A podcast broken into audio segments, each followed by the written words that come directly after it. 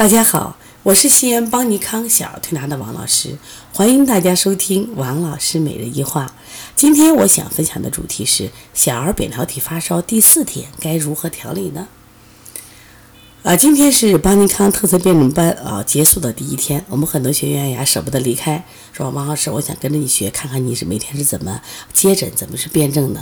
那刚好。今天我们接到了一个小儿扁桃体发烧第四天的孩子，他实际上是昨天到我们这儿来的。昨天来的时候就是发烧三十九度多，我记得妈妈都很焦虑啊，王老师你烧三天了，然后呢不退。那我看了一下孩子的这个咽喉，发现在他的右侧的扁桃体已经有了一个什么呀脓点，就是面积其实还不小。然后我就给他家长说，我说你不要着急，该退烧了。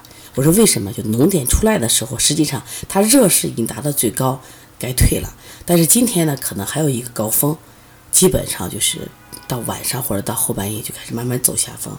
那么今天这个孩子到中午时候来了，真是如我们判断的那样。妈妈说今天虽然还在烧，基本上就是三十八度五左右。另外呢，就是孩子的精神状态好多了，但是呢还有两个症状，第一个孩子胃口还是不好。第二个症状呢，就是孩子的外感症状出来了，就是有感冒啊、打喷嚏，那之前都没有。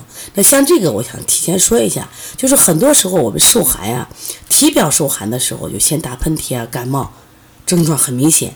那么如果体内受寒的话啊，或者寒邪入里的时候，往往又引起的直接，比如说发烧，像冬天的流感，那这个时候孩子往往精神状态不好，甚至有一些，比如说孩子腿疼啊、乏力，但是往往烧退的时候就会出现这种。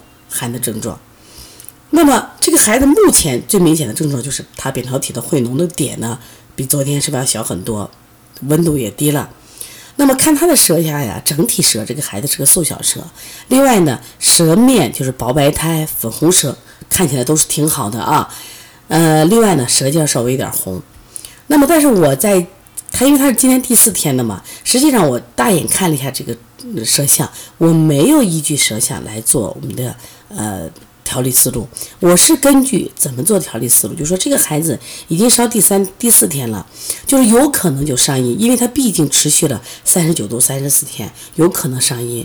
如果我今天继续的用苦寒的穴位退烧的话，那么可能就伤到阴了，就伤到阴了。所以在这个时候呢，我说一定要给孩子去滋阴，一定要孩子去补水。第二个，在整个四天的发烧过程中，这个孩子身体的所有的能量都去对付。我们说细菌病毒去了，所以他中虚，就中焦就空虚，因此他胃口一直不好。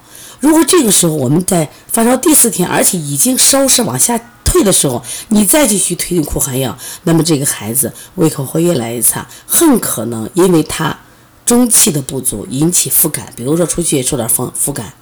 所以在这个时候的发烧，那我采用的方法是一种保健的方法，既滋阴又健脾。那这时候旁边有学员就问我了，王老师，你看，你看，你看，他明明是个缩小舌，为什么你不治补肾阳？为什么不治？我说，对于舌形的变化是看常态的。往往我们说这个孩子是一个久病的孩子来了，病了好几个月了，那我们是看舌形。那对于急症的孩子，那我们重点可能还要看他舌色和舌苔。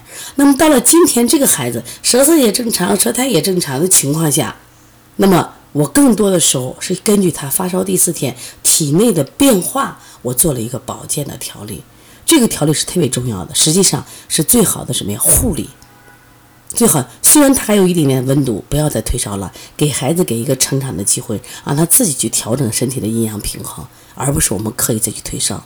那我当时身身边围观了很多学员，他说：“王老师，我们一直是给退到什么呀？他最后完全退烧，呃，退六服啊，一直在使用。我这是肯定是不对的。另外，这个孩子因为有一些外感症状，就是寒邪由里到外了，我又加了一些外感的手法。然后好多学员说：哦，王老师，原来。”扁桃体发烧到后期的时候还能这样处理？我说，其实不管任何时候的发烧，到了后期的时候，一定要给孩子做一个什么呀？养阴护脾的保健手法。这样的话，才能让我们的孩子身体的正气得到保护，这样的孩子不再生病。其实我自己也在发现，反正到我们店来来推的孩子，因为我们把这个保健这一块儿往往很重视，说因此呢，他在这调着调着，发现他再不生病了。所以我们的推拿师不仅要用小儿推拿去给他治病，其实在整个病理的过程间，我们一定要注意什么呀？就是他阴经和脾胃的防护，我觉得这也是非常非常重要的。希望大家注意。如果大家有什么问题啊，可以直接打我的电话幺三五七幺九幺六四八九，那么可也可以加我们的微信幺七七九幺四零三三零七啊来咨询。另外，我们在六月份，我们有一个鼻炎腺样体以及视力的啊连续五天这样一个培训课程。如果大家有兴趣的话，可以来学习。因为现在鼻炎腺体的孩子太多了，很多家长呢就选择了做手术。因为他不知道小儿推拿也是可以调理的。另外，现在视力的孩子，特别是小学近视的孩子也越来越多，风险是在这。小学近视的孩子往往容易引起高度近视，高度近视的风险是容易引起视网膜脱落，引起失明。所以说，防护近视啊，拯救那些腺样体肥大的孩子，想学习跟我们联系吧。